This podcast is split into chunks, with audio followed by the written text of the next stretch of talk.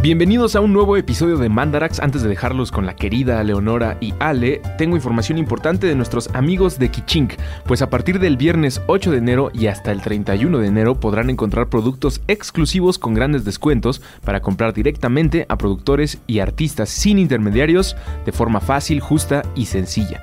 Visiten kichink.com para que siga siendo posible este y los demás programas de puentes.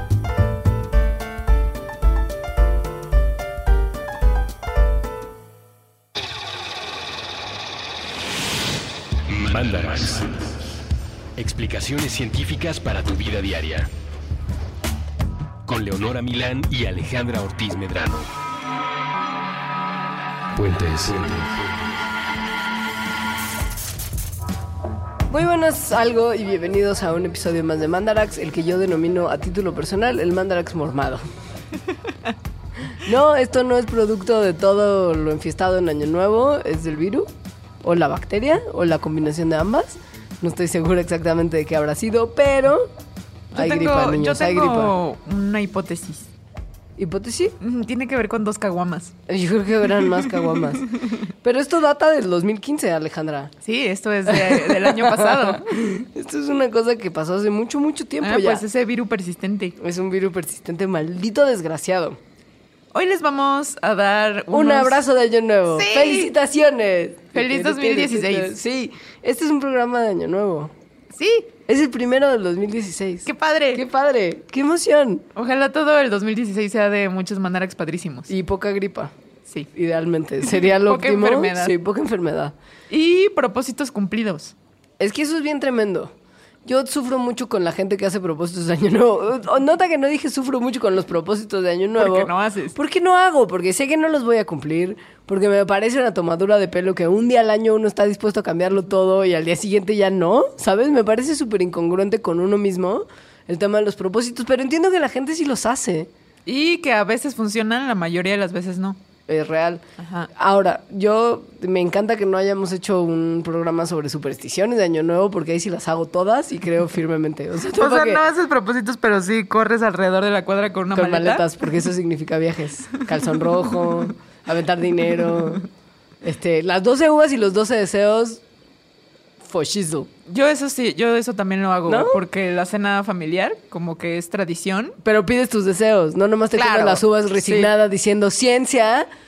Pero es súper difícil dos cosas. Uno, Es- atragantarse de uvas cada Sí. segundo. Y dos, tener tantos deseos. Nunca me salen tantos. Yo repito, Sí.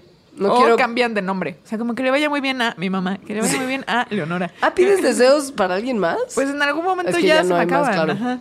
Sí, entiendo eso, entiendo eso, lo respeto, te respeto más por hacerlo, yo no, los míos son completamente egoístas y los replico, como en mí. O sea, si una es como quiero ser feliz, el otro es quiero ser, estar contenta. ¿no? Más O sea, feliz sí, después ajá. de ser Sí, feliz. Sí, sí, justo así. Pero hay mucha gente que hace propósitos muy firmes Sí. y desafortunadamente los propósitos de Año Nuevo, la ciencia muestra que no se cumplen. Y a eso vamos el día de hoy Sí. a contarles a ustedes de qué va esa, esa resolución tan, tan complicada de lograr que usted hace año con año. Hay ciencia atrás de hacer resoluciones. Y hay ciencia detrás Propósitos. de por qué la mayoría no se cumplen. Es decir, qué pasa en nuestras fuerzas de voluntad Ajá. que se rompen tan fácilmente. O en nuestras cabezas, porque esto va a, Johnny el cerebro está muy loco una vez más. Ajá. Por Entonces, cierto, un dime. saludo muy afectuoso a toda la gente que está empezando a hacer juegos de beber de Mandrax, que dice que cada que decimos Johnny se toma un shot. Ojalá ahorita esté haciendo uno. Johnny, Johnny, Johnny. Saludos afectuosos a él y a todas las personas que nos mandan comentarios. Pero sí, el cerebro, que está muy Johnny, tiene una manera que es en realidad súper útil y muy práctica para hacer nuestras vidas un poquito más fáciles y es la creación de hábitos. Los propósitos, en general, es más, podría decirse que todos los propósitos son hábitos, o sea, tener nuevos hábitos o cambiar de hábitos. Generalmente es eso, Sí, ¿no? es quiero ir al gimnasio y bajar de peso Ajá, o quiero dejar de beber. O quiero dejar de fumar. Claro. O sea, tienen que ver con adquirir nuevos hábitos y votar los há- hábitos que nosotros percibimos como buenos y dejar los que percibimos como malos. Pero para esto es importante que se piensen como criaturas de hábito. O sea, desde que te despiertas en la mañana hasta que te duermes en la tarde, haces un montón de cosas que son hábitos. Y hábitos también en el sentido de que algunas son como en en piloto automático. Ajá. Que de Eso hecho es es para eso. Claro, es para eso que el cerebro forma hábitos. Para que no tengas que estarle dedicando tanta atención Y energía. y energía a cosas que hiciste el día anterior, ¿sabes? Porque tendrías que Y repensar. que tienes que hacer diario. Claro. O sea, como esas veces que vas manejando a algún lugar y tomas el camino hacia... Pues, en automático, Ajá. sabes perfecto cómo llegar. Pero eso en realidad sí es bueno en muchas ocasiones porque nos permite vivir, o sea, no estar sobrecargados de toda la información que tiene la realidad. Ajá. Sin Hay- embargo, Ajá. Sin embargo, hay hábitos que efectivamente puede que nosotros percibamos que no son buenos. o- como atascarnos un chocolatito todos los días después de comer. Ajá, o que cada vez que te tomas un café te echas un cigarro. Claro. Esos son hábitos que normalmente trataríamos de desprendernos de ellos cerca de un momento importante como un cumpleaños o un fin de año, ¿no? Lo que involucran los hábitos es una secuencia de acciones y actividades estructurada que tienen un gatillo, ¿no? Una circunstancia o una situación Ajá. o un escenario que los desencadena. Exacto. Por ejemplo, te levantas en la mañana y te lavas los dientes. El gatillo es despertar, entrar al baño, ver el cepillo de dientes, automáticamente lo vas a agarrar y te vas a cepillar. O sales a la calle y caminas a la derecha tres cuadras, te subes Ajá. al metro. Los hábitos se aprenden al- a lo largo del tiempo gracias a la repetición. Uno repite Repites, tanto las repites. actividades que se genera una red en nuestro cerebro que, que forma un hábito. Son persistentes, están fijados y una vez que están formados es muy difícil romperlo y se hacen casi automáticamente. Esas son las características de los hábitos. Es, es un hecho, o sea, esto de que sí están fijos en el cerebro. O sea, los hábitos están ahí guardados y son ya una red que funciona en automático por sí misma de cosas que están conectadas. El centro que la coordina es una parte del cerebro que se llama el striatum, que está muy cerca de los ganglios basales del cerebro. Este forma un circuito que une a la corteza prefrontal y al cerebro medio, que es el que controla el movimiento. La corteza prefrontal controla el pensamiento. Además, recibe señales de neuronas que contienen dopamina, que sabemos que la dopamina está fuertemente asociada con las recompensas y con el placer. Entonces, todo funciona muy bien. El striatum ese une la cosa de nuestro cerebro donde pensamos con la cosa de nuestro cerebro donde nos movemos y nuestros centros de recompensa. Entonces es, tengo un hábito, voy, me muevo, lo hago, porque así lo pensé bien poquito, pero en algún momento lo pensé conscientemente y eso me va a dar algún tipo de recompensa. Cuando se están formando los hábitos, se hacen, repites pensamientos y acciones, repites y repites y repites, y eso hace que las neuronas en esta parte del cerebro eh, se prendan en, en juntas, todas de manera tiempo, sí. coordinada, hagan un circuito que con el tiempo como que ya se cableó todo junto, Ajá. o sea, se formó esto como un todo. Y entonces ese comportamiento en total, que formó como esos... eh, pedacitos de comportamiento y de pensamientos, ya son una cosa, una unidad en el cerebro. Entonces, sí. una vez que esta unidad está guardada en otra región del cerebro que se llama el córtex infralímbico, eh, monitorea cuando eh, estás haciendo ese hábito y, responde entonces a las situaciones que lo activan. Ajá. Como cuando sales de tu casa y caminas al metro. Cuando tienes situaciones de hábitos no sanos o compulsiones, por ejemplo, quiere decir que este circuito está funcionando mal. Generalmente la parte del estriatum. La gente obsesivo-compulsiva, que tiene hábitos que están fuera de control, tiene algún tipo de malfuncionamiento de esta red, que es una cosa muy normal y que tenemos todos. Entonces, bueno, los hábitos están grabados en el cerebro. Sí, y, tatuados. como, y además, o sea, el hábito no nada más es, como ya dijimos, echarte el cigarro, ¿no? Sino que viene acompañado del café. O sea, son cosas que están como una pieza, como un rompecabezas, que ya es muy difícil de que se desunan las piezas. Ahora, hay maneras de lograrlo. Hay investigadores que han dado toda su vida tratando de entender cómo romper con estas cadenas de hábitos tan latosas. O sea, ¿tú dirías que es un hábito de esos investigadores romper con los hábitos? Yo creo que es una beca con ACID, que es más fuerte que un hábito.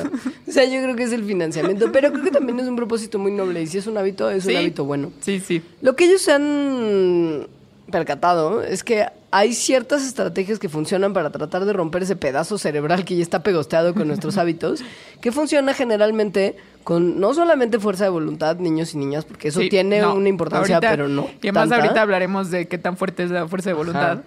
Pero que tienen que ver más bien con sustitución de algunas actividades por otras para tener de alguna manera la esperanza de formar hábitos nuevos en vez de los hábitos viejos. Es decir, es un poquito como darle la vuelta al cerebro. Ajá. O sea, engañarlo. Sí, porque Eh, loco. Ajá. Una, una de las cosas, de las estrategias que se ha visto que son más útiles para romper con los hábitos es planear situaciones eh, si pasa esto, entonces haré esto. Ajá. Por ejemplo, si me estoy tomando una cervecita, que normalmente sería para mí un gatillo para prender un cigarro, mejor me como un cacahuate de los que están en la mesita del bar. Lo que, lo que está detrás de esto es que pones juntos eh, cuál es el, el, El gatillo. el gatillo de la, del comportamiento o del hábito que quieres romper y lo unes no con el hábito que, digo, sí, no con el hábito que quieres romper, sino con una nueva cosa que piensas que sería favorable Si para me ti. tomo una cervecita, en vez de prender un cigarro, me como un cacahuatito. O, o una manzana. O una manzana, pero imagínate Sí. cuántas manzanas me tendría que comer si cervecita. O sea, evidentemente tienes que escoger un hábito que sea bueno. En mi caso podría chasquear los dedos tres veces, ¿no?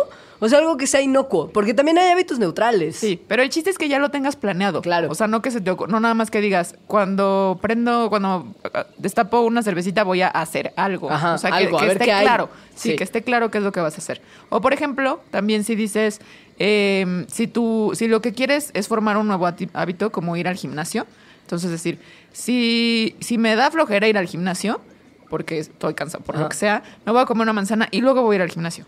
Entonces, eso se ha visto que sí promueve que sí vayas al gimnasio Claro. después. También sirve visualizar positivamente no el resultado, sino el proceso.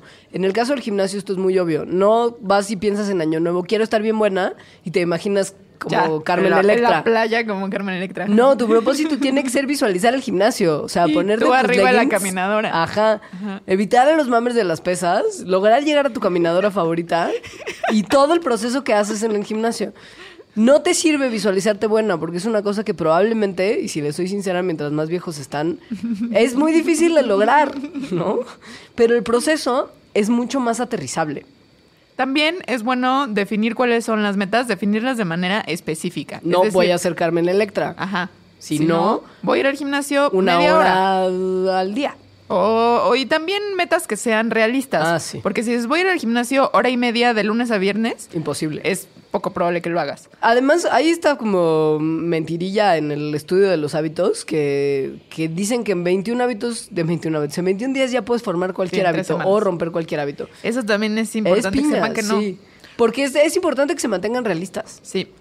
Hay hábitos que, bueno, o personas más bien, que sí pueden formar este hábito, se ha visto en, en dos semanas, Ajá. por ejemplo, pero otros se tardan casi un año. Sobre todo cuando el hábito sí implica además una cosa física, ¿no? En Como en el promedio- caso del cigarro que hablaremos Ajá. después. En promedio se ha visto que romper un hábito tarda más o menos 70 días. Entre 18 y 254 días puede tomarle a su cerebro el agarrar este momento de piloto automático en el que ya el nuevo hábito esté formado, formado. Entonces, por eso también es importante eso de que visualicen no solo el final, que tal vez llegue dentro de mucho tiempo, sino el proceso, como voy a estar yendo al gimnasio. Ahora, no solamente tienes que tener metas que sean deseables, conseguibles y que vayan a tener un resultado específico.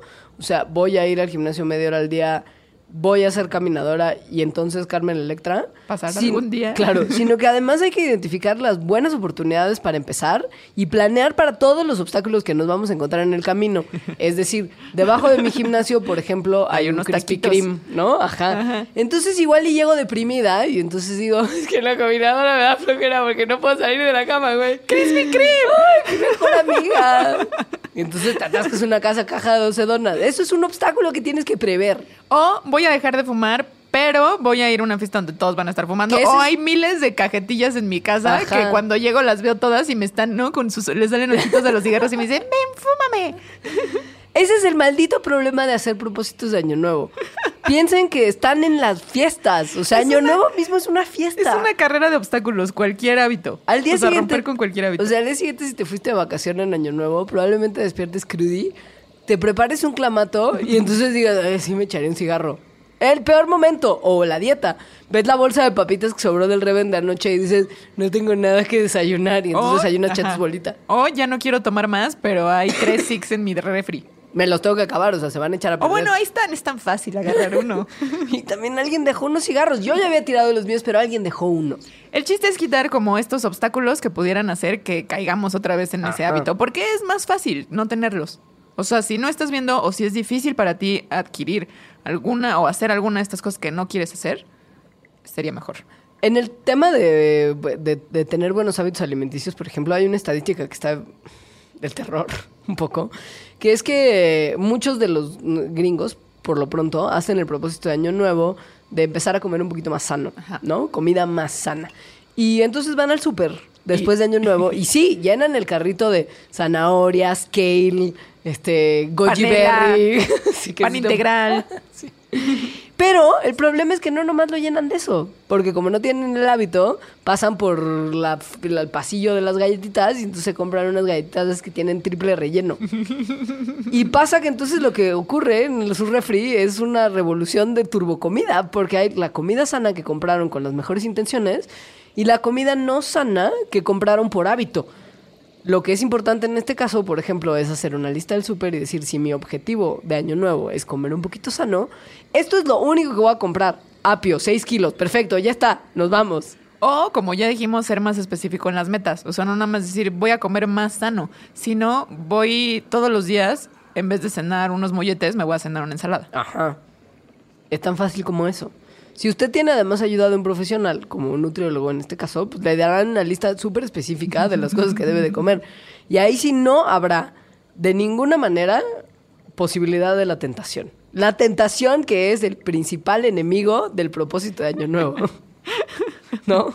Porque sí es. Sí, sí es. Piensen en cuánta gente conocen ustedes que hace propósitos de Año Nuevo todos los años. O los propósitos que ustedes han hecho y que, o sea, hicieron el propósito, no lo cumplieron. No, jamás. Hay ciertos tips, además de lo que ya les dijimos, que son cosas relativamente obvias, que se han visto en estudios científicos que funcionan. Porque, como ya les mencionábamos, hay mucha gente que ha dedicado su tiempo a esto. El primero es que no hacer muchos propósitos juntos. O sea, si usted va a pedir 12 deseos con las 12 uvas, chido, porque es igual de probable que se le cumplan sus 12 deseos a que usted haga 12 propósitos y los cumpla, que es nula. O sea, la posibilidad no existe en realidad.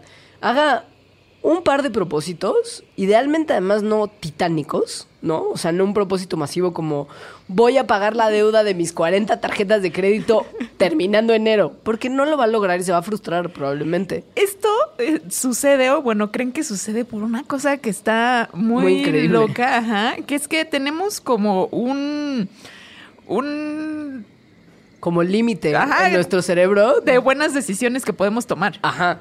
Y si ocupamos nuestro cerebro con mucha información, tal vez estamos bloqueando la capacidad que tiene esa parte de nuestro cerebro de las buenas decisiones, de realmente tomarlas. Esto más- se vio, es que se vio en un experimento, Sí, además que pero es una además, locura. según yo, es más o menos el fenómeno que se da cuando haces, o sea, dices como toda esta semana voy a trabajar muchísimo y voy a acabar todo lo que tengo que escribir, Ajá. etcétera. Lo haces todo bien, todo bien, todo bien. Llega el sábado y así, fiesta extrema, descoque. te- ajá, sí, ya no puedes hacer nada la siguiente semana. El estudio que hicieron los investigadores que notaron esto estaba mm, en Stanford, una banda que decía, oigan, los propósitos de Año Nuevo, que pusieron a un grupo de estudiantes, que son los conejillos de indias, en caso de que no haya ratas o las ratas no sirvan, los estudiantes. Pusieron un grupo de estudiantes con una cifra compuesta por dos números, ¿no? Como 81 Y otra compuesta por siete. Como un número de teléfono cualquiera. Y les pidieron que se lo aprendieran, lo memorizaran, así 81, 81, 81, Y 81. que caminaran de un lado a otro. O sea, les dieron el número en un lugar y les dijeron, camina hasta allá y dinos el número hasta allá. Pero además tenían, o sea, el- el- no era nada más mantener el número en su mente y decírselo a alguien después, sino que después de caminar un- como en un pasillo en el que tenían que, que ir con el número en la cabeza y repitiéndolo para aprendérselo, les ofrecían un pedazo de pastel O una ensalada. o una ensalada, porque en realidad era una pieza de fruta. Y ensalada de fruta, perdón. Porque pues dulce, ¿no? Como porque también, o sea, si te antoja dulce, pues vas por el pastel, la ensalada no, ajá. Entonces, ensalada de fruta y pastel. Entonces, caminaban en el pasillo, llegaban a la opción de los dos platos y vieron que era dos veces más probable que los que habían memorizado el número de siete dígitos escogieran el pastel por sobre la ensalada de frutas. Según ellos, eh, tiene que ver con este límite de las buenas decisiones que podemos tomar. Entonces, escojamos un par de metas pequeñitas y tratemos de resolverlas poco a poco a lo largo del año, sin tratar de atascarnos un número de siete dígitos en nuestro cerebro de resolución, porque va a haber mucho pastel de chocolate que nos estemos encontrando en el camino. Esa es la baby moraleja. Nuestras metas tienen que ser específicas, esa es la regla número dos. Justo, si piensas Carmen Electra, esto no va a pasar. Si piensas quisiera caber en esos pantalones que el año pasado me dejaron de caber porque estoy gorda, Eso es una Bueno, meta más específica. Ajá. O también si nada más dices, este año voy a darlo todo. Es como, No, ¿qué, qué es, ¿qué es eso? todo? ¿Qué es todo? o voy a ser, voy a, voy a ser una mejor persona. Pues tampoco No. es muy, no es súper vago decir eso. Tal vez voy a dejar de pegarle a mi hermano chiquito. Sería una buena meta de año nuevo. Sí. Y caber en los pantalones que Ajá. ya no me quedan porque estoy golda. Exacto. Esas son metas realistas Y y, específicas. logrables. Eso es importante. Eh, otra, otra cosa que es importante es que te concentres en, en lo que quieres lograr. Es decir, si ponemos una metáfora como este, la zanahoria que está colgando de un palo. Ajá, y el conejito que quiere, no, sí, que, que quiere agarrarlo en el, en el campo de, de los conejitos que corren. Enfócate en, no sé, Como en las carreras de, de- de liebres que hay. no, ¿no? sé qué es eso. Enfócate en la zanahoria, no te enfoques en el palo. Ajá. Em, Lo que es importante de esto es que mm, tienes que pensar positivamente justo en el resultado y te eches porras tú mismo. Es decir, el conejito que está persiguiendo a la zanahoria está pensando lo voy a lograr y no ve lo lejos que le queda la zanahoria porque el palo lo separa en una gran distancia de su meta y piensa positivamente que lo va a lograr, que lo va a lograr, que lo va a sobre lograr. todo eso, pensar positivamente. Esto es una cosa muy gringa, lo sabemos, pero realmente funciona.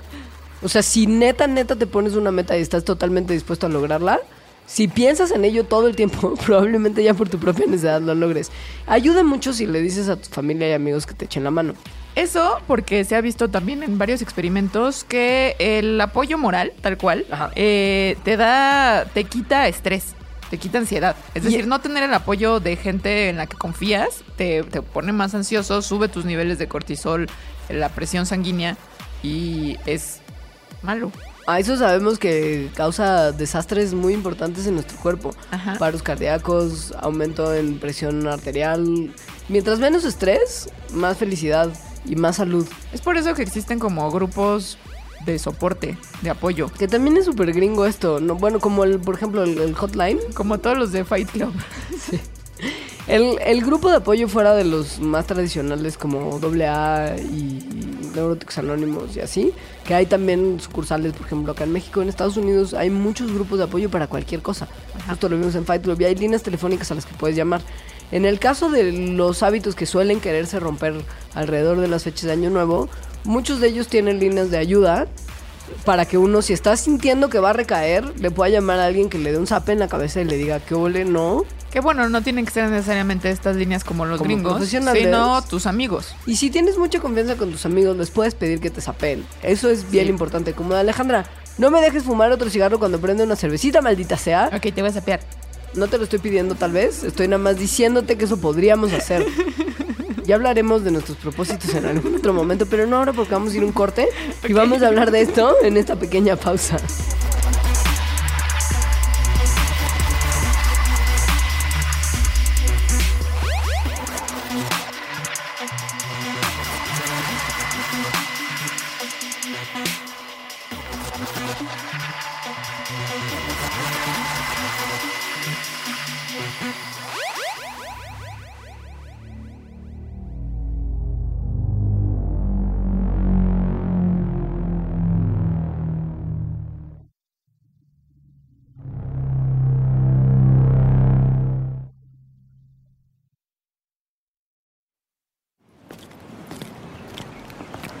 Lo que más me apasiona en la vida es ver Son películas, pero escribir O sea, un guiones. buen Si no hay videojuego te puede palabras, hacer ¿cómo sentir lo más feliz. imágenes? Me gusta lo mucho acabas. viajar. Lo que más me gusta apasiona en la vida es la lectura y que conocer no nuevos están ahí. estilos de vida. Cuando estás en la bici y estás que en la montaña conocer. nada está Me definido, todo cara de las es personas nuevo casi casi y realmente así. no importa a qué te dedicas, todo es- tiene que ser espontáneo.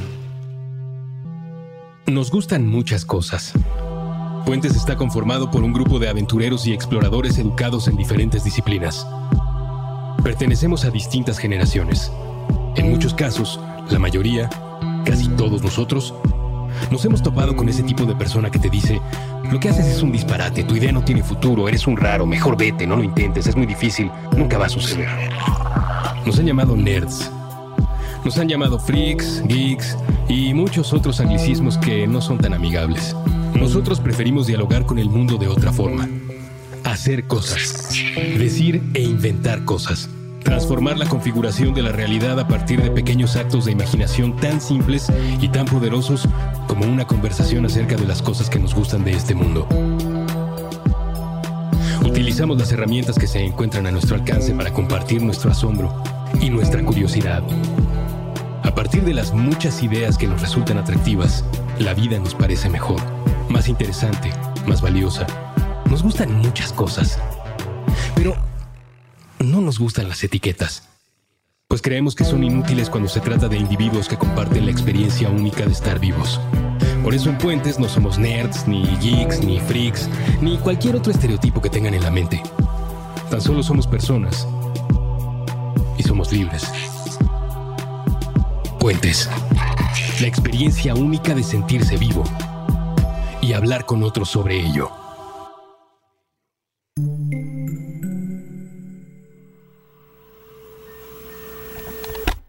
El mejor escaparate, El mejor escaparate de la cultura urbana es la calle.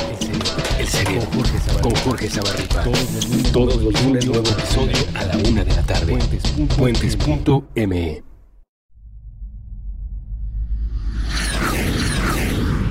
Intercambios horizontales. Puentes.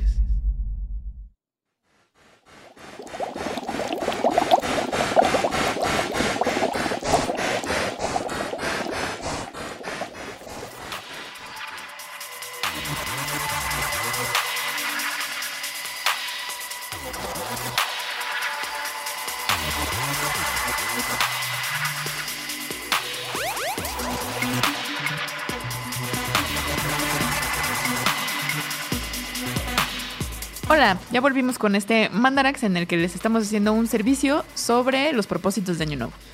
Tienen que saber que al menos en Estados Unidos las- los propósitos de año nuevo que se hacen año con año Más comunes. tienen un potencial de 20% de fracaso para empezar, o sea, por lo pronto, y que son súper homogéneos entre la población.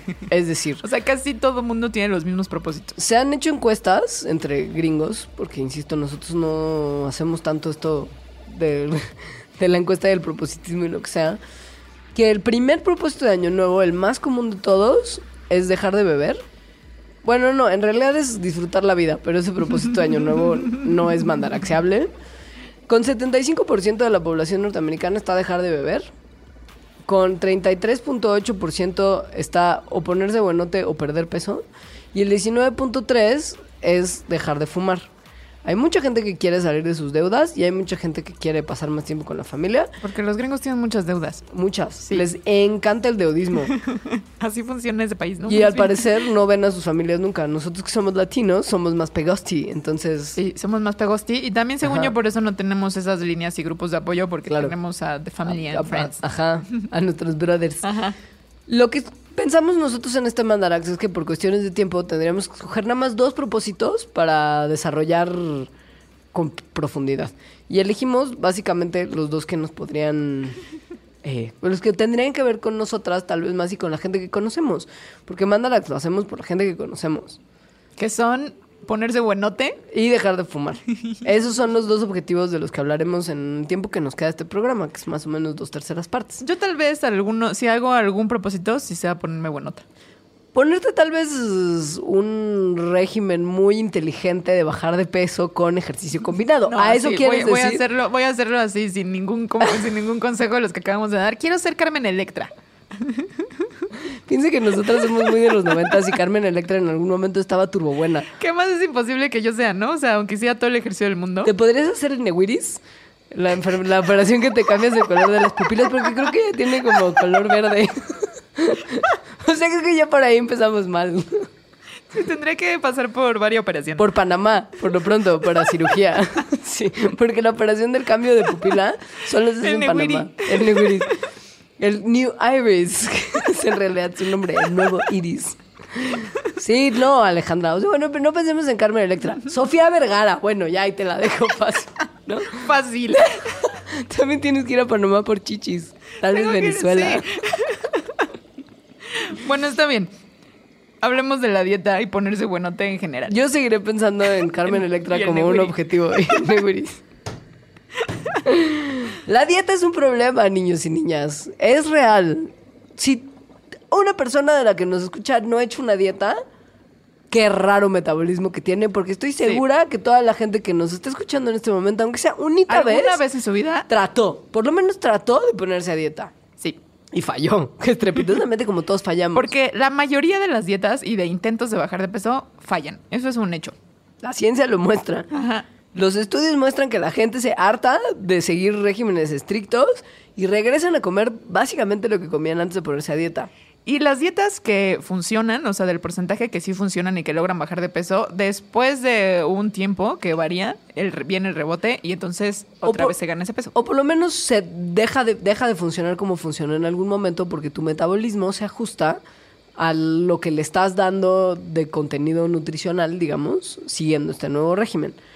Lo que realmente funciona no es ponerse una dieta estricta, sino hacer conciencia de los hábitos nocivos que uno tiene en su vida diaria a nivel alimentación y tratar de cambiarlos como cualquier otro hábito de nuestra vida. Pero cambiarlos también de a poquito. O sea, Sí. no querer cambiarlos radicalmente. No, no, o sea, si usted es la señora que pusimos ya en un mandarax anterior, que también es uno de los propósitos, de los pretextos para tomarse un trago de la gente que bebe mientras escucha mandarax, cuando hablamos de mandarax Ajá. anteriores, pusimos la referencia de la señora que está sentada en su sillita de ruedas comiendo un bloque de queso con un amo. bloque de queso atrás. Ajá, sí. Si usted es esa señora, no va a dejar de comer el bloque de queso de un día para otro. Pero podría, por tal ejemplo... vez podría llegar, porque tiene dos. O sea, tal vez podría llegar a comer uno. Ese es justo el punto.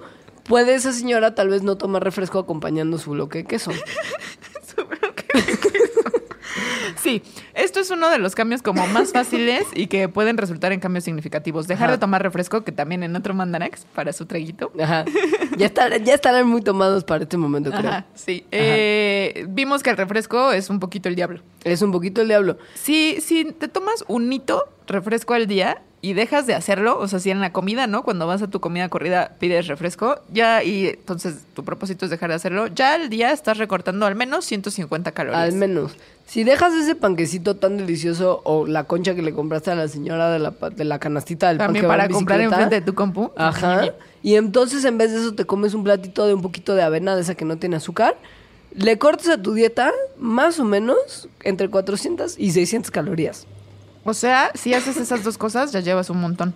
Si en vez de tomarte un cappuccino o un latte, te tomas un café americano con un chorrito de leche, no más, ya le cortaste otras 80. O negro como hombrecito. Agárrese los pantalones. Mire, si su O bebida. té o agua. Ajá. Si su bebida de la tienda de café de su preferencia tiene más de cinco palabras en su orden, ¿sabes? Como si usted dijo venti macchiato con shot de bla, bla, ya está engordando un montón. Los estoy engordando nomás de pensar cuántas cosas le puedes poner a esas Y bebidas. además te ahorras mínimo 50 Million pesos. dollar. Ajá. Ajá. Si uno usa en vez de leche entera leche light, se está ahorrando, pon tú, 80 calorías. Entonces, en total, si hacen todos estos pequeños cambios, que son pequeños hábitos, eh, le, le quitas a tu dieta casi 800 calorías al día. Eso ya es un montón. Y es sin esfuerzo, literal. Y no te va a dar más hambre, porque No. en realidad eran cosas que son... ¿no? Calorías vacías. Ajá, o sea, que nada más te estás echando por, por mal hábito. Ese es el tip número uno en lo que concierne a sus hábitos. Pero también hay un montón de tips que les vamos a dar que la ciencia respalda. La ciencia me respalda. Que tienen que ver más bien con cosas que uno no sabe que está haciendo mal. Porque además, algo que tal vez ahorita podamos hablar un poquito más, pero el hecho es que para bajar de peso, lo que se ha visto que funciona más es cortarle las calorías. Sí. Es bueno hacer ejercicio por muchas otras razones que hablamos en otro mandarax, Ajá. pero, pero para bajar de peso lo que hay que hacer es reducir calorías. Y en el ejercicio sí reduces calorías, pero es verdad que si dejas de comerte una pasta, vas, ¿no? Que además en eso te tardas en tomar la decisión un segundo y comer la pasta son 20 minutos. Ajá. Es lo que hace, o sea, lo que harías en una hora de ejercicio probablemente. Es más- más- más fácil. Es más fácil reducir calorías en tu alimentación que al hacer ejercicio. Claro. Sí, lo del ejercicio se tiene que hacer por millones de otras razones, pero si usted quiere perder peso para pronto, lo primero que tiene que hacer es empezar a cortar calorías. Exacto. Es real lo que dice Alejandra. Y fijarse mucho en las etiquetas de su comida, porque ese bloque de queso que la señora se está comiendo es muy malo. Eso y el resto de las cosas que están en es un nuestras bloque dietas. completo. Pero, por ejemplo, ¿cuántas cosas que usted se come no sabe pero tienen jarabe de maíz de alta fructosa. Que es también el diablo. Es súper el diablo. Bueno, de de los ya- endulzantes es más el diablo. De hecho, ya casi todos los refrescos en México tienen jarabe de maíz de alta fructosa en vez de En caña vez de de- azúcar, porque ajá. cuando pasó esta ley del impuesto a bebidas azucaradas, no entraron las que tenían Jarabe de maíz. jarabe de alta maíz. fructosa. Era, digamos, el endulzante que sí podía permitirle a las refresqueras y fábricas de comida chatarra meter todo el azúcar que quisieran sin caer en esta, los límites de la esta ley. ya como comentario jocoso, Ajá. esta, no sé si en si los que han ido a Estados Unidos o, o platicado con gringos. La coca tienen- mexicana. La coca mexicana. Sí. Tienen una coca. Yo he visto en menús que ofrecen Coca-Cola normal y. Coca-Cola mexicana. Sí. Y todos cuando ven, bueno, los gringos es como, sí, la Coca-Cola mexicana sabe más rico. Y en realidad sí sabe más rico porque está endulzada con caña de azúcar. Ajá, está no con jarabe de maíz de alta Cuando cambiaron esta ley aquí en México, ahora la coca mexicana, bueno, la coca que venden en México Ya es igual a la de allá, ya no sabe pero igual. siguen exportando para Estados Unidos La que quería azúcar, azúcar. qué poca. Ajá. Qué poca. Hay un estudio que mostró que las ratas que bebían cosas que estaban endulzadas con jarabe de maíz de alta fructosa ganaban significativamente más peso que los que bebían bebidas endulzadas con puro azúcar. A pesar de tener la misma cantidad de calorías. No se sabe muy bien exactamente por qué está en el diablo el jarabe de maíz de alta fructosa, pero se cree que tiene que ver con cómo se procesa en nuestro cuerpo. Eh, Tanto el azúcar como el jarabe de maíz de alta fructosa, hax- haxum, hac- hacum, ¿cómo El jarabe de maíz. El jarabe de maíz. Están hechos de fructosa y glucosa, que son dos tipos de azúcar distintas. Pero en, la- en el azúcar de mesa, así en el sobre- sobrecito que viene con su café, los dos compuestos están muy Juntos. pegaditos, muy amarraditos. Y se tienen que metabolizar en el cuerpo Y esto para que pueda ser absorbida Ajá. la glucosa. Esto requiere un paso extra, digamos. En el jarabe de maíz, la glucosa y la fructosa ya están separadas, Ajá. entonces se absorben directamente. Esto es muy importante que se entienda porque hay neta, neta, muchísimas cosas que nos estamos comiendo todos los días que nos están engordando gratis. Es que además el jarabe de maíz lo echan a O sea, todo. topa, Son- No solo cereales. para endulzar, sino como para darle una cierta textura. Chiclosidad. Ajá. Cereales, cosas horneadas, como todos los pastelitos procesados que usted se pueda comer, probablemente tengan eso. Fruta enlatada, postres, jugos, mermeladas, todo está endulzado con eso porque además es muy barato. Un montón de salsas, o sea, ni siquiera cosas Ajá. que piensas que son dulces, tienen jarabe de maíz. Papitas medio dulzonas de las así papitas fritas también. Muchas de las cosas. Entonces, fíjense en las etiquetas y abandonen todos los productos que tienen esto. Y si pueden, toda la comida chatarra también, porque la comida chatarra le hace cosas muy raras al cerebro. Bueno, no muy raras, sino que más o menos te vuelve adicto. Pero adicto como si fuera crack. Ajá, sí. O sea, Esto- adicto de verdad. Esto se vio también en estas pobres ratas, que vieron que sus cerebros se afectaban en maneras similares a, a la adicción a las drogas Ajá. cuando consumían comida chatarra. Esto se publicó en Nature Neuroscience ¿eh? en el 2010. No crean que es un estudio ahí malón.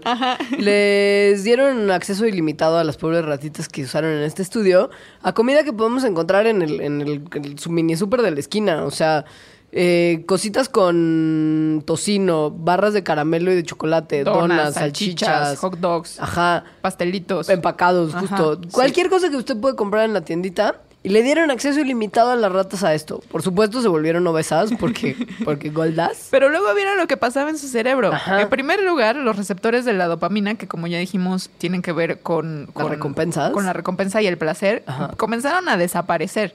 Entonces, eso lo que probablemente significa es que comenzaron a necesitar más comida para sentir el mismo nivel de satisfacción. Como en cualquier adicción. Eventualmente uno se vuelve tolerante. Su comportamiento también cambió. Cuando comían estas comidas, eh, comerlas se convirtió como en su máxima prioridad. Es más, eh, seguían comiendo ah, después de que se les advertía que si comían se les iba a dar un shock. O sea, todo el condicionamiento pavloviano del que uno escuchó hablar en la prepa se rompía gracias a la adicción a la comida. O sea, preferían, seguir comiendo Y a, ser a ser electrocutadas. electrocutadas. Ajá. O sea, seguir comiendo mientras eran electrocutadas a dejar de comer. Esto es una maldita locura. Esto es eh, como análogo al comportamiento que se ve en los, com- en los comederos compulsivos y en la gente que es adicta a alguna, que tiene alguna adicción A una drogas. sustancia Ajá, que sí. quiere decir que no tienes control. Literal, estas ratas no tenían control sobre sus decisiones, como en cualquiera de las adicciones. Entonces, vaya, se jarabe hizo- de además, maíz. Es importante que se hizo un grupo control con ratas a las que no se les dio comida chatarra Y no les pasó nada, bien, o sea, seguían ajá. comiendo normal. No jarabe de maíz de alta fructosa, pero ya, no comida chatarra, punto. Por Otra favor. cosa que puede ayudar es que tengas planeado cómo vas a comer y que tengas, o sea, en esta planeación, tengas tiempos para snacks. Sobre todo si contemplas que tu día te va a hacer que pase demasiado tiempo entre una comida y la otra. Si pasa mucho tiempo entre una comida y otra, tu cuerpo empieza a, a pedirte que comas comida alta en carbohidratos porque la necesitas. Y carbohidratos muy densos en energía. O sea, no quieres un poquito de pan integral que es pura fibra, sino quieres carbohidratos vacíos, muy engordadores como pan. Pues cuando llegas a un restaurante con mucha hambre y ves la canastita de pan, Te atascas o de sea, pan. te la comes como si no hubiera mañana. En cambio, si pensaste bien y planeaste y te llevaste unas zanahoritas y unas Ajá. almendras, entonces ya no tienes tanta hambre cuando llegas a la hora de la comida y comes cosas más sanas o bueno, sin tantos carbohidratos. Ojo que esto ha sido muy criticado, esta manera de comer ha sido muy criticada a lo largo del tiempo, porque pasa que mucha de la gente que estaba incorporando botanitas en su día a día, como para hacer más corto el tiempo entre comidas, estaba de cualquier manera tragándose lo mismo que hubiera comido sin la botanita a la hora de sus comidas más grandes. Ese es el momento en el que la estrategia no funciona. Pero si usted es consciente que ya comió una botanita un tiempo antes de su comida más grande, y es entonces responsable en lo que pide, es decir, si ya me comí mis zanahorias y mis almendras, tal vez no me voy a comer la hamburguesa a tres pisos que me hubiera comido sino porque estaba muerta de hambre, sino que dices, bueno, pues si ya me comí esto y no tengo tanta hambre tampoco, entonces me como una ensaladita. El chiste es que si uno va a hacer esta especie de colaciones, También lo piense bien, porque que la Ajá. colación no sea un muffin. claro, no, y que, y que eso le signifique no comer tan atascadamente Atascarse. después. O sea, si hay fuerza de voluntad de que entra la botanita sola, no le va a hacer ningún tipo de favor. Si usted de cualquier manera ya había pensado que se iba a atascar esa pizza entera usted solo. Oye, Otra cosa que es importante es esto que nos dijeron durante toda la primaria, que es que hay que comer bien durante el desayuno. Es muy importante. Los desayunos altos en proteína garantizan, garantizan, la ciencia le garantiza, le viene ofreciendo. Que no le va a dar mucha hambre después. Hay un proceso de sentirse saciado, de sentirse satisfecho, que es mucho mayor cuando uno come un desayuno alto en proteína que un desayuno alto en carbohidrato. Esto sí, no hay nadie que lo contradiga. O sea, por ejemplo, unos huevitos en la mañana es mejor a un bagel con, mantequilla. Ajá. Ojo, ¿cómo va a ser sus huevitos?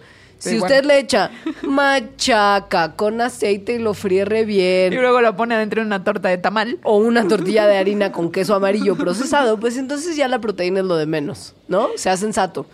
Y coma huevos enteros, no coma claras de huevo. La clara de huevo es una tomadura de pelo. Los huevos son nutritivos cuando se comen enteros. La proteína sola de las claras le va a servir, pero la yema tiene la otra mitad de lo que es bueno para usted del huevo y lo está tirando a la basura al comer claras. Ay, y a mí Y me- no a le, mí- o sea, y no le va a significar Venden estos, venden estos tetrapacks con, con clara ya, ay, me dan no, mucho ya asco. sé. Pero además no le va a significar mucho más engordadera si se come la yema, ¿eh? Tranquilo. No se coma tres, tres claras, cómase dos huevos enteros. Y será lo mismo, pero más nutritivo. El chiste es que proteína durante el desayuno eh, ayuda a que el apetito se reduzca durante la mañana y entonces a la- no a las 11 estés como yo casi siempre queriendo Ajá. una Krispy Kreme. Esto tiene mucho que ver con los niveles de azúcar que uno tiene en la sangre y que son una pesadilla para la gente que está tratando de mantener un peso sano. Uno tiene que estar cuidando, des- desafortunadamente, lo que le va a destrastear el índice glicémico. El índice glicémico es una cosa más o menos nueva y, y que es muy útil en el momento de De tomar decisiones sobre tu comida, porque se ha visto que pues sí, las calorías, o sea, hay cosas que pueden tener el mismo número de calorías, pero índices glicémicos distintos. El índice glicémico es qué tan rápido la comida va a afectar el azúcar en tu sangre. Las cosas que están más abajo en la escala del índice glicémico son las que tienen mucha proteína o mucha fibra y que dan energía de manera más estable y más constante a lo largo del tiempo y no nada más te dan un rush de azúcar a la sangre inmediato que te va a dejar además después Sí. con un bajón como los carbohidratos simples, como Los- el azúcar, Ajá. el pan blanco. O sea, las cosas que tienen eh, la glucosa más accesible, digamos, cuando te las comes, aumentan de súbitamente tus niveles de glucosa en la sangre. Ajá. Tanto que no logras metabolizar, o sea, las aumentan tan rápido y de repente tienes tanta glucosa que no llegas a metabolizarla. Es decir, ni con todos los niveles de insulina que puedes producir, esa, esa glucosa eh, te ayuda para Ajá. la energía, que es para lo que te la estarías comiendo. Y entonces grasa. O diabetes. O sea, se queda En en, el de sangre. los casos, sí. Y, y sobre todo, más hambre después, ¿no? O sea, te, comiste, te comiste calorías con glucosa que no estás utilizando, entonces en dos horas tu cuerpo te va a pedir más. Porque no la estás usando bien. Ajá. O sea, no la, no, la, no la guardaste para que te durara el resto del tiempo como las cosas con fibra y con proteína. Entonces, por ejemplo, una manzana puede que tenga el mismo número de calorías que, Un caramelo. un- ajá, que un caramelo, pero la manzana va a hacer que te dé menos hambre Por fibra. durante, durante varias horas. Ajá. Lo más sensato, porque entendemos que igual esto es complicado a la hora de ponerlo en práctica, lo más sensato es que ustedes cojan las cosas que sean más naturales y menos procesadas. Es decir, fruta, verdura, siempre encima de pastelito empacado y papita frita. O barrita con fruta. Ajá. Ajá. Las barritas con fruta y cereales no son mejores que comerse un plato de avena con una manzana fresca picada. Es una diferencia, aunque parezca que los ingredientes son similares, el procesamiento hace que eso sea más bien neta como comerse un chocolate, de esos que venden también en la tiendita de la esquina, a tener un desayuno sano. Entonces piénselo bien, por favor. Y el último consejo es que te engañes a ti mismo. Es decir, que cambies como el ambiente en el que vives y que podría disparar que te quieres comer más cosas. Es decir, si tienes todo el tiempo unos chocolates ahí a tu disposición, pues igual y guárdalos o regálaselos a alguien. Ojo que después sí hay que hacer ejercicio, ¿eh? Cuando ya la dieta no está dando más de sí, hay que incorporar ejercicio por muchas cosas. Porque si usted tiene, por ejemplo, un metabolismo que ya no está funcionando de la manera óptima en la que tendría que funcionar para su edad, etcétera, La única manera de reparar ese metabolismo, Ajá. que sí se puede, es difícil, pero sí se puede, es haciendo ejercicio. Puede ser que su metabolismo nunca vuelva. Por ejemplo, esto tiene, esto tiene mucho sentido para la gente que en algún momento subió mucho de peso y luego trató de bajarlo. Y que justo se da cuenta que su metabolismo cuando tenía el peso más elevado era muy diferente al metabolismo que tenían cuando eran más delgados. El ejercicio puede eventualmente hacer que su metabolismo se parezca a lo que tenían antes del subidón de peso, pero puede nunca regresar a ser lo mismo. Y probablemente a usted, que era un ex gordito, como muchos de nosotros, yo levanto la mano, nunca va a ser lo mismo mi metabolismo que el de Alejandra. Por ejemplo, Alejandra sale todos los días de Mandarax y se come un tamal. Si yo me comiera un tamal una vez a la semana, tendría que rodar a la oficina. Pero soy Porque muy afortunada porque tengo un metabolismo yo no. afortunado. Ajá, yo no, ajá. porque en algún momento pesaba mucho más. Mi metabolismo se deshizo y tengo que hacer mucho ejercicio y mucho esfuerzo para lograr estar en un peso normal. Esto es muy común y nos pasa a muchas personas, pero no que que esto por favor no los desaliente. Sigan cuidando sus hábitos Y alimenticios sigan, haciendo, ejercicio, porque es la única manera en que se podría mantener. cualquier dieta que esté súper producida le va a funcionar un tiempo y eventualmente le va a dejar de funcionar porque su cuerpo se acostumbrará y su metabolismo también. El ejercicio es la única manera de resetear todo esto. Por Ahora, favor. Mm, hay muchísimas dietas. Que, que dicen, no, si combinas tal cosa con tal cosa, mágicamente eso va a resultar que tu cuerpo queme grasa. Quemar grasa no es algo que ningún alimento pueda hacer. Pueden justo por el déficit calórico que una dieta implicaría hacerlo perder peso en un principio mientras su cuerpo se ajusta a este nuevo régimen. Pero después de un tiempo le va a dejar de funcionar. O sea, muchos investigadores dicen, pues sí, si estás comiendo sopa de col todo el día, te vas a meter la desnutrida de tu vida, pero pues sí bajarás un poquito de peso. Pasa que eso no es sano. Ninguna combinación de alimentos y ningún privarte de algún grupo de alimentos en particular te va a hacer perder peso para siempre y quemar toda la grasa que está malévolamente en tu cuerpo. Esto no pasa. Y bueno, lo último, como para esto de las de bajar de peso y las dietas y los ejercicios, es que, o sea, sí, claro que las calorías, el índice glicémico, todas esas cosas tienen que ver con el cuerpo, pero finalmente es el cerebro al que hay que reentrenar. Ajá. No al. O sea, eso es lo más importante. Eh, las malas decisiones que tomamos al comer son lo que en realidad hacen que ganemos peso, porque pues nos estamos echando cosas que nos suben de peso. Y que piensen además que estas cosas que nos suben de peso no es nada más porque las digieres y te sube de peso y es lo único que es afectado en tu cuerpo. Las hormonas que viven en tu torrente sanguíneo y en tu cerebro y de las que dependen las respuestas de hambre y saciedad, como la grelina, que me parece también ya hemos mencionado en este programa, se pachequean cuando uno empieza a tener malos hábitos alimenticios y sus niveles se vuelven un poco locos. Entonces hay que hacer, como, como ya dijimos, poco a poco cambios en los hábitos que se vayan reflejando, que sean además logrables y con metas alcanzables para finalmente sí lograr este propósito de año nuevo. Esto básicamente tiene que ver con esas hormonas del cerebro que definen hambre y saciedad. Se pueden corregir los niveles. Lo importante es no perder la esperanza. Piensa en el panquecito que se está comiendo mientras vamos a un corte y regresaremos para hablar de otro hábito que es bien difícil de romper. Yo creo que es mucho más complicado que el tema de la comida sana. Creo. Puede ser. Que es ese cigarrito que te dice, fúmame. Ahorita regresamos.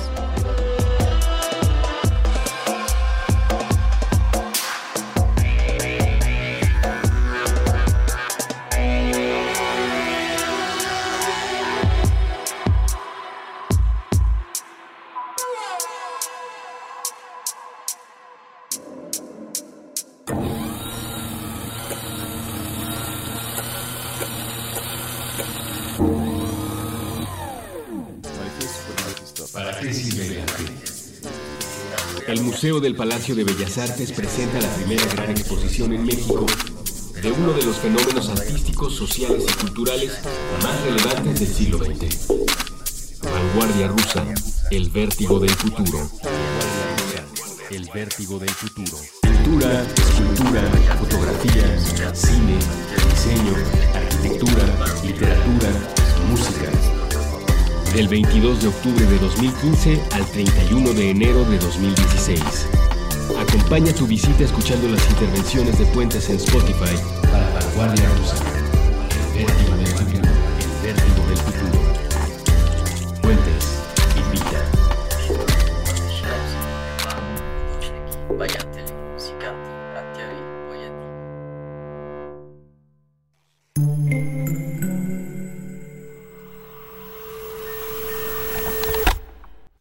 Subtexto. El arte de leer entre líneas. Con Magali Urquieta. Nuevo episodio todos los miércoles a la una de la tarde. Puentes.me.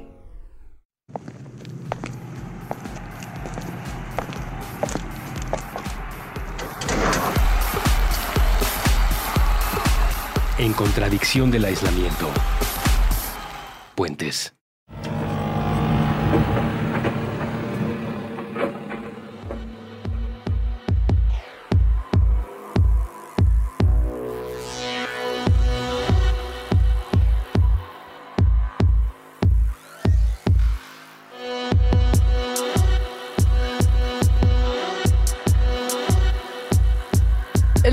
Tema del que hablaremos en este Mandarax de principio de año, de propósitos de año nuevo, de cambiar nuestra vida para bien, ponernos Carmen Electra y limpiar nuestros pulmones de una maldita vez por todas. Me imaginé ahorita uno de esos pósters como motivacionales de alguien corriendo en la montaña. Ajá, pero Carmen Electra. No sé por qué me, imaginé a un güey en shorts. Ah, Ajá, sí. yo pensé por un momento en Olivia Newton-John en sus videos de ejercicio. No sé por qué. No, esto es como maratón, no como corredores. Ajá, sí. Bueno, pues si usted ¿Quiere ser uno de esos corredores? Es muy importante, además de estar en forma, de lo que ya le hablamos en la primera parte, en la, en la parte anterior de este Mandarax, es muy importante que deje el cigarrito porque sus pulmones no le van a aguantar ninguna carrerita. Sobre todo si usted es un fumador que lleva muchos años en el hábito.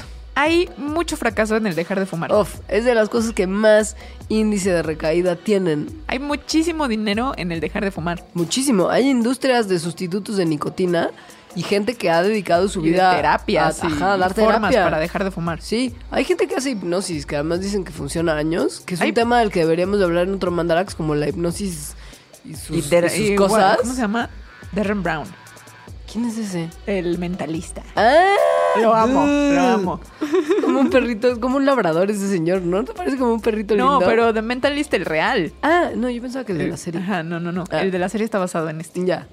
Bueno, hay mil maneras de tratar de dejar de fumar y mil industria y mil millones de Y dólares. mucho ahí. fracaso. ¿Por qué? Por la nicotina, niños. Es súper difícil dejar de fumar porque la nicotina es una sustancia, una droga que ocurre naturalmente en la planta de tabaco, que es tan adictiva como la heroína y la cocaína. No solamente te vuelves físicamente dependiente en la nicotina, sino emocionalmente adicto a la nicotina.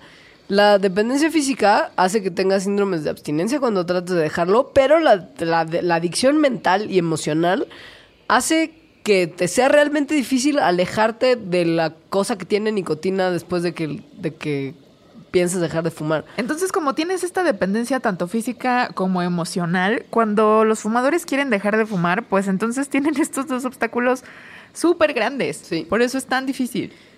Si usted quiere saber brevemente qué demonios está haciendo la nicotina en su cuerpo, le voy a contar. Cuando uno inhala el humo de un cigarro, la nicotina va muy profundo de Bueno, sus aunque aquí, claro, la forma más eh, común de ingerir nicotina es al fumar y de eso es lo que estamos hablando, Sí. pero también los que mastican tabaco les pasa. Ah, sí. O sea, también es... Sí, sí, claro. ajá, sí. No es mejor, para No, nada es mejor. ajá.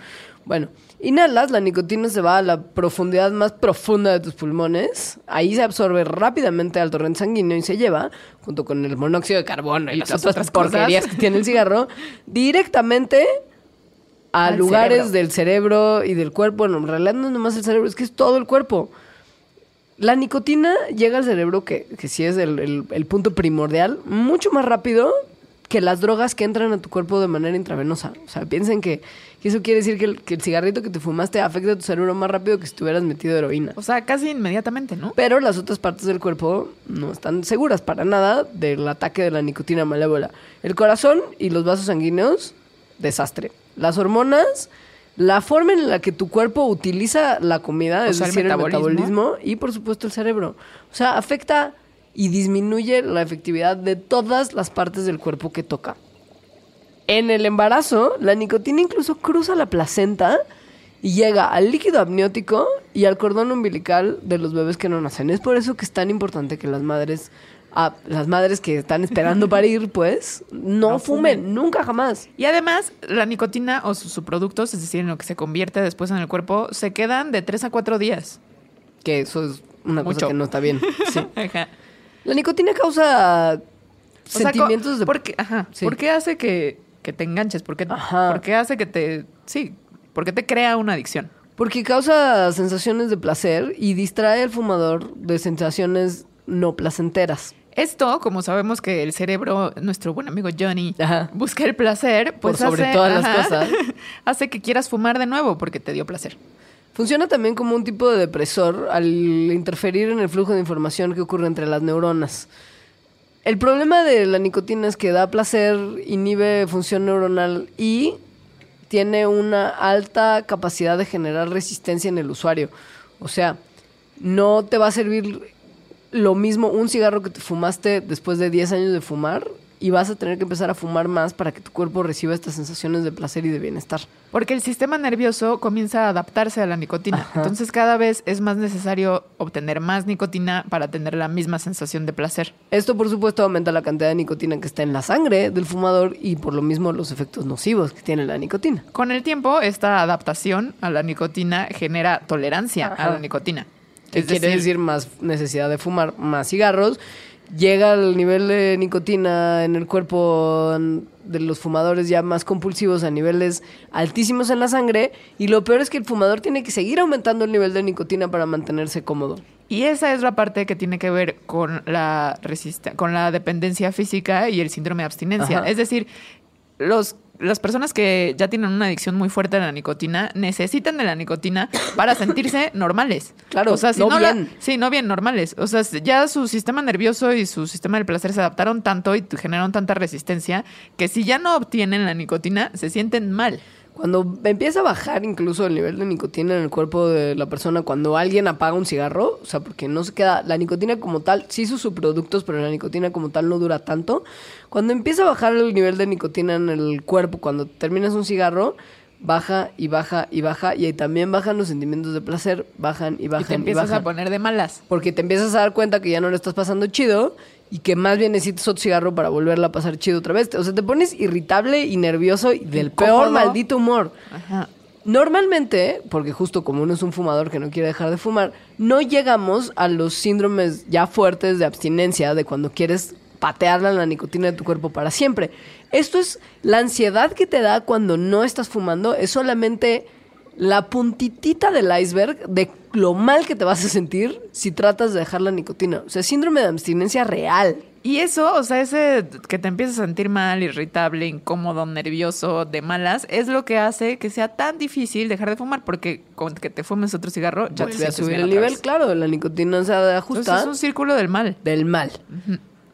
Entonces, uno necesita ser una persona muy balanceadita y tener todos los implementos posibles para ayudarse, para tratar de romper este hábito. Bueno, y sobre todo que si ya estás en ese punto, no, eh, o sea, es imposible que lo vayas a dejar de un día a otro por completo, justo porque, porque tu cuerpo está adaptado a él. O sea, no es imposible, pero la vas a pasar súper La vas mal. a pasar súper Porque mal. los va, a ser, a ser más probable que no lo hagas. Claro, Entonces, porque es que los síntomas de abstinencia pueden durar de unos cuantos días a varias semanas.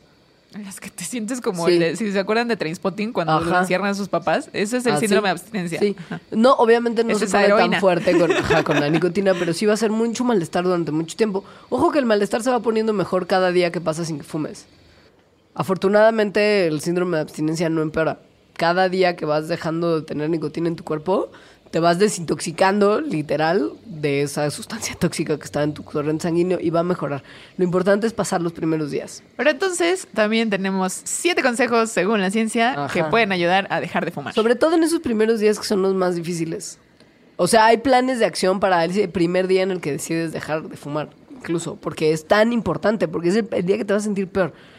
Se vale, Qué mal viaje. ya sé, se vale, y ese es justo el primero de los tips, usar terapia de reemplazo de nicotina. Es decir, para romper el hábito de fumar, de inhalar, y el hecho de que estás agarrando algo con tus dedos y respondiendo a impulsos que están externamente Y, afectándote. no, y además absorbiendo la nicotina de manera inmediata. Ajá. Hay maneras de seguir teniendo un cierto... Cantidad de nicotina. Ajá, sin que, son- sea tan... O sea, para que sea más fácil dejarla, pero sin que sean las mismas cantidades que con un cigarro. que Son los chicles y los sprays de nicotina. Y los parches, los famosos los parches. parches. de nicotina. Eh, estos, pues lo que hacen es darte un nicotina, meter nicotina a Ajá. tu cuerpo, pero no a través del cigarro y no tanta. Y por otra vía de acceso que tarda más en llegar al torrente sanguíneo.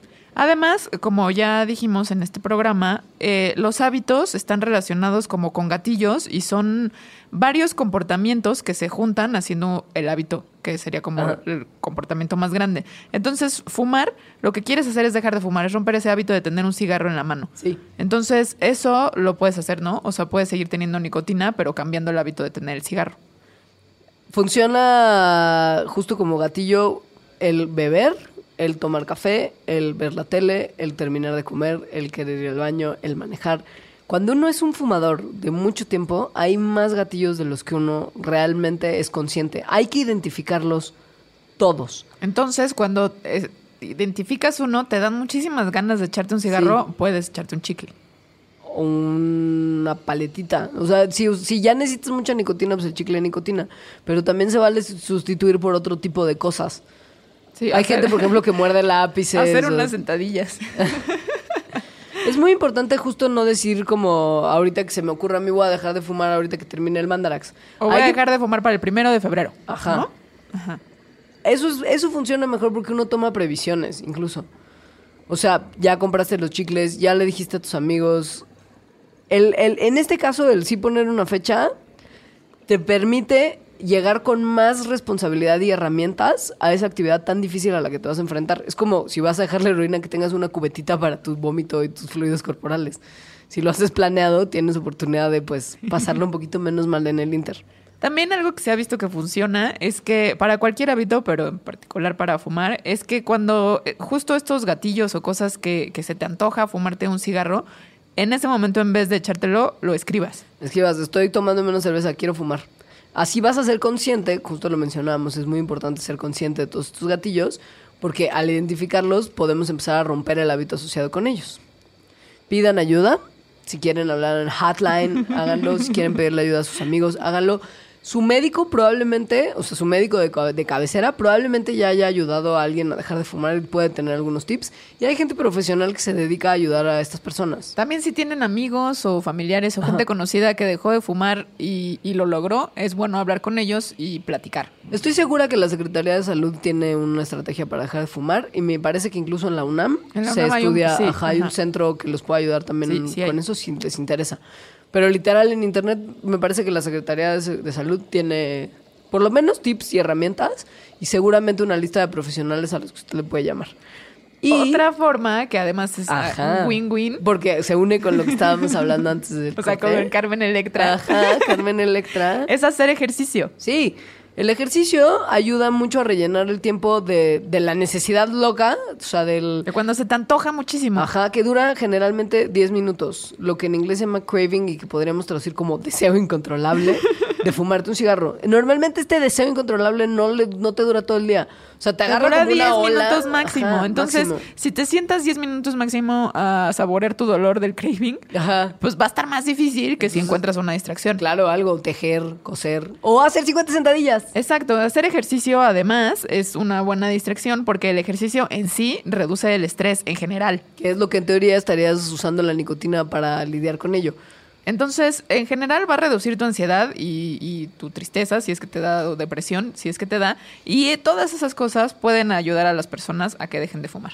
Ayuda mucho, ya como en una, una listita rápida de, de tipsitos, salgan de la casa si suelen fumar en su casa. Vayan a lugares donde no se les permita fumar. Vean una peli. Vean una peli en el cine, no en la casa con su cenicero y sus cigarros. Vayan al cine donde no se puede fumar. Ajá.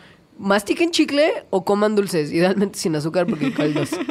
Ocupen sus manos, ya sea con una pluma, un palillo o un lápiz, algo que les entretenga, Tal vez pueden escribir una novela. por ejemplo. Relájense, mediten, mediten y respiren profundo, si eso les funciona, les viene muy bien. Inviten a su casa a gente que no Que no fume y hagan actividades Que los mantengan entretenidos todo el tiempo. Juego de mesa.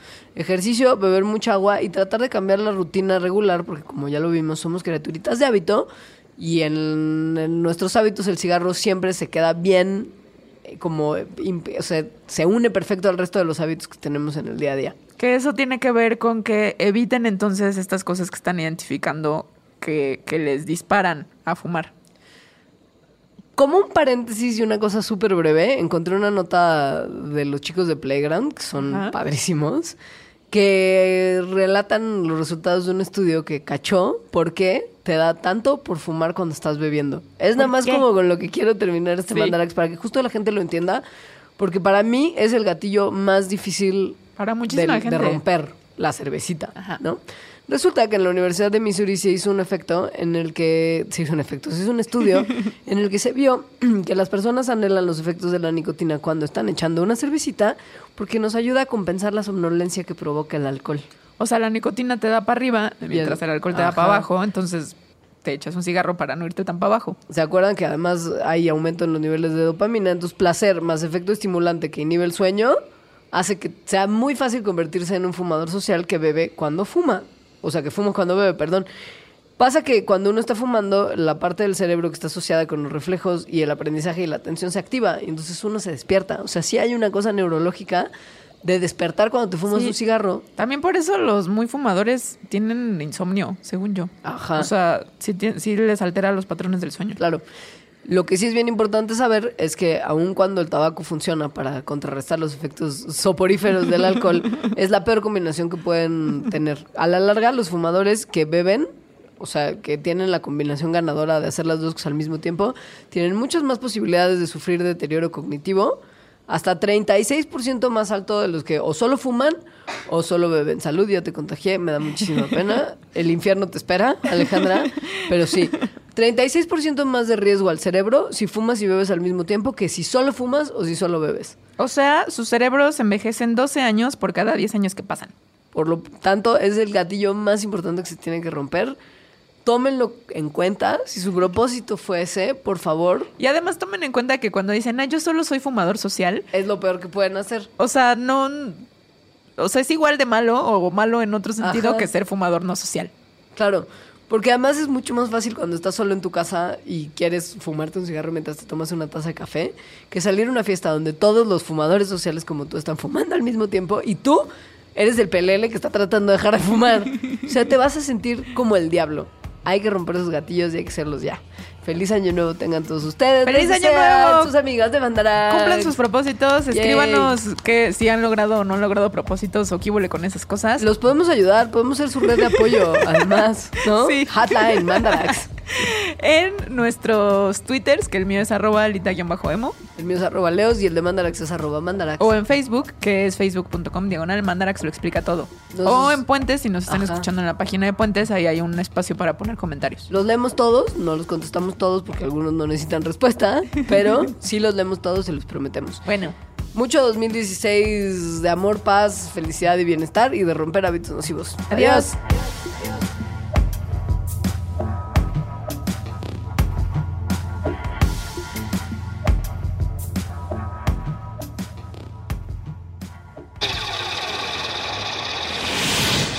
Mandarax. Explicaciones científicas para tu vida diaria. Con Leonora Milán y Alejandra Ortiz Medrano. Puentes.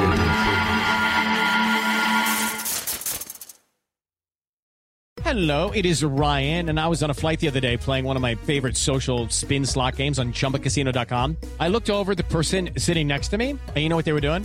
They were also playing Chumba Casino. Coincidence? I think not. Everybody's loving having fun with it. Chumba Casino is home to hundreds of casino style games that you can play for free anytime, anywhere, even at 30,000 feet. So sign up now at chumbacasino.com to claim your free welcome bonus. That's chumbacasino.com and live the Chumba life. No purchase necessary. Group. Void were prohibited by law. See terms and conditions. 18 plus.